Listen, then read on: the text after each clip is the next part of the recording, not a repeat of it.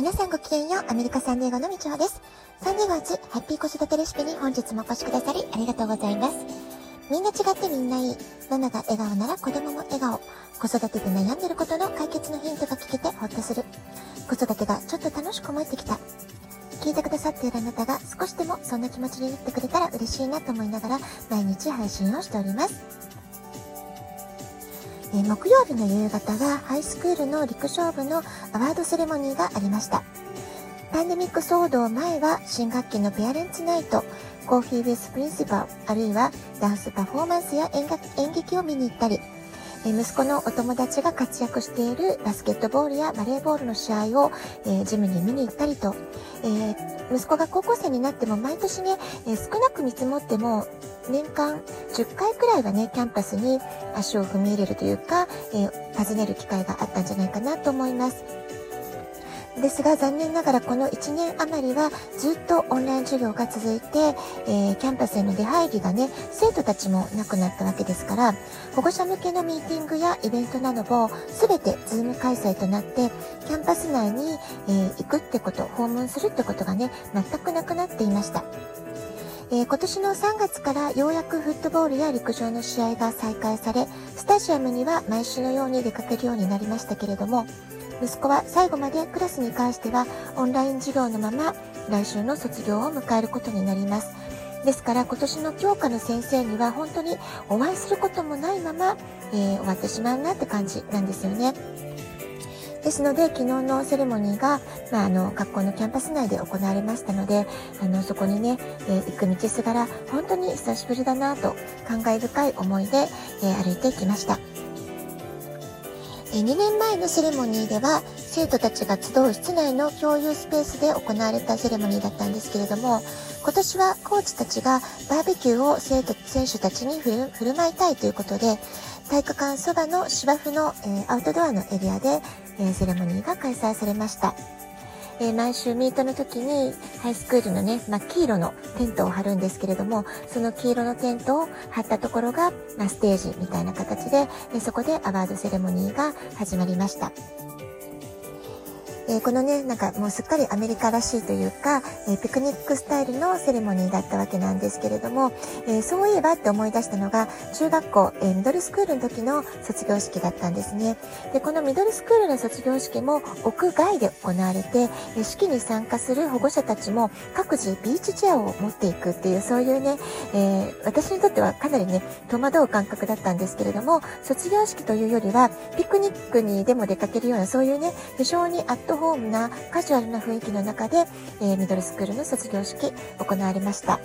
で保護者のね服装なんかも私たちの日本人の感覚からするとえ卒業式なのにそんなにカジュアルな格好でいいのみたいなね割合こう、えー、本当にピクニックスタイルというかちょっとおしゃれなピクニックスタイルっていうんでしょうかね、まあ、そういう姿の方が服装の方が圧倒的に多くてちょっとねびっくりしたっていう記憶が蘇ってきました。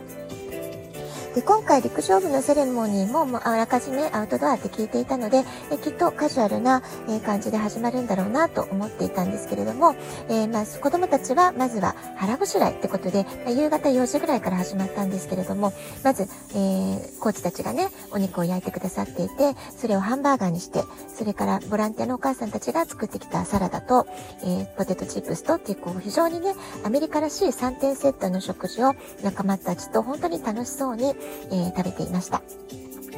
それから私たちシニアの選手の親たちっていうのは、えー、事前に2週間前ぐらいですかね、えー、ポスターを作ってくるようにっていう宿題があったんですね。で、私はちょっと、あの、そのメールを少し見逃してしまっていて、1週間前に気づいて、慌ててどうしようってこともあったんですけれども、あの、もうそのポスターのね、画像を作るのも子供たちの方が上手なので、え私が作るよりは本人が納得した画像がいいかなってことで息子にお願いして、大急ぎで、えー、デザインを作ってもらって、えー、フェデックスで大きなコピーにしてもらって、なんとか間に合ったっていうことが、えー、ありました。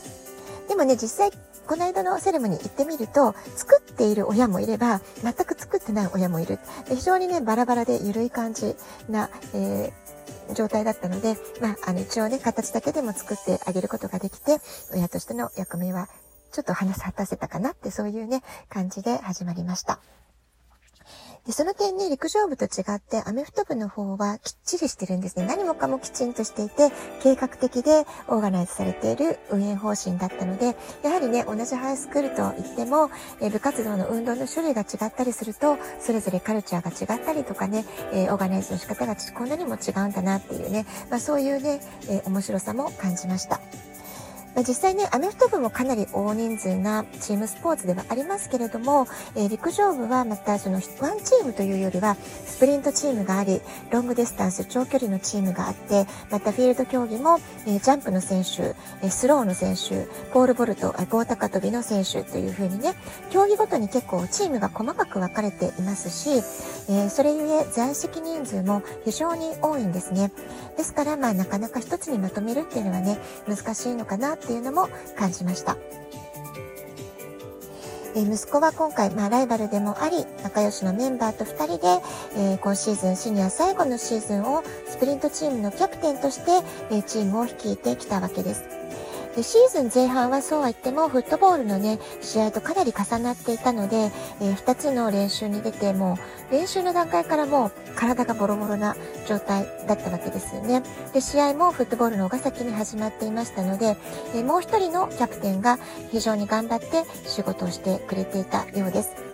です。ただ残念なことに後半はその、えー、もう一人のキャプテン、お友達の方が、えー、故障してしまったんですね。で、彼がスプリントのチームの中で一番の俊足でしたから、ナンバーワンのメンバーを失った形での後半のリーグ戦を戦うためには、非常にね、精神的にも苦しい場面たくさんあったと思うんですけれども、まあ、その分、うちの息子が何としても自分が一番を取り続けなくちゃいけない。自分が引っ張ってチーム全体で勝たなくてはいけない、そういうね、必死な思いで走っていたんだなってことをね、改めて、えー、ま、シーズン振り返りながら思い出して、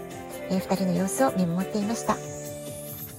で最初の2年というのはこのライバル君の存在、えー、私の目から見ても、えー、彼の背中をいつもいつも追いかけて、えー、きっとね時にはこんなに頑張ってもこんなに練習してもまだまだその彼の背中が遠い遠くに遠くに感じていた、まあ、そういった時もねきっとあったんじゃないかなと思います。でも今シーズンタイム的にはほぼ同じくらいまで追いつきました、え最後の試合は勝ち負けはどうあれ、えスプリントチームの one, two、2人の、えー、ライバル対決、2人のキャプテンの対決ってことで思い切り真剣勝負をするってことを、えー、彼らはね、とても楽しみにしていたので、まあ、それが最後叶わなかったのは、えー、とてもね、悲しくて残念に思っていることなんじゃないかなと思います。ですけれども、私はこの4年間の彼らの姿を見て、お互いに切磋琢磨する、え、友人関係があったからこそ、2人は、え、タイム的にもすごく成長することができたし、人間としても、そしてチームをまとめるキャプテンというリーダーシップという意味でも、え、ものすごくね、大きな成長を遂げてくれたなっていうことを改めて感じました。セレモニーの最後にライバル君が Track of the Year ってことで選ばれ、その後に息子がモーストバリアブルアスリートってことで、えー、2人がね、えー、スプリントチームからは選ばれて、チームから大きな歓声が上がりました。そしてソフモアのシーズン、フットボールでも陸上でも自分が納得する結果や手応えを得ることができなくて痛みを抱えて心身ともに苦しんでいた時いつもいつも明るく陽気に励ましてくださっていたスプリントのコーチが本当に嬉しそうに、2人のためにスピーチをしてくださっている姿、親としては本当にありがたく、ただただ涙が溢れました。最後に陸上部チーム全体のキャプテンスピーチを自ら志願して務めている息子を見て、本当にこの4年間素晴らしいコーチたちに出会って、えー、コーチたちの素晴らしい指導があったからこそ、一年一年人として大きく成長することができたんだなと思いました。パンデミックで陸上部のジュニアシーズンがなくなってしまったことで、息子はアスリート進学を一時断念しました。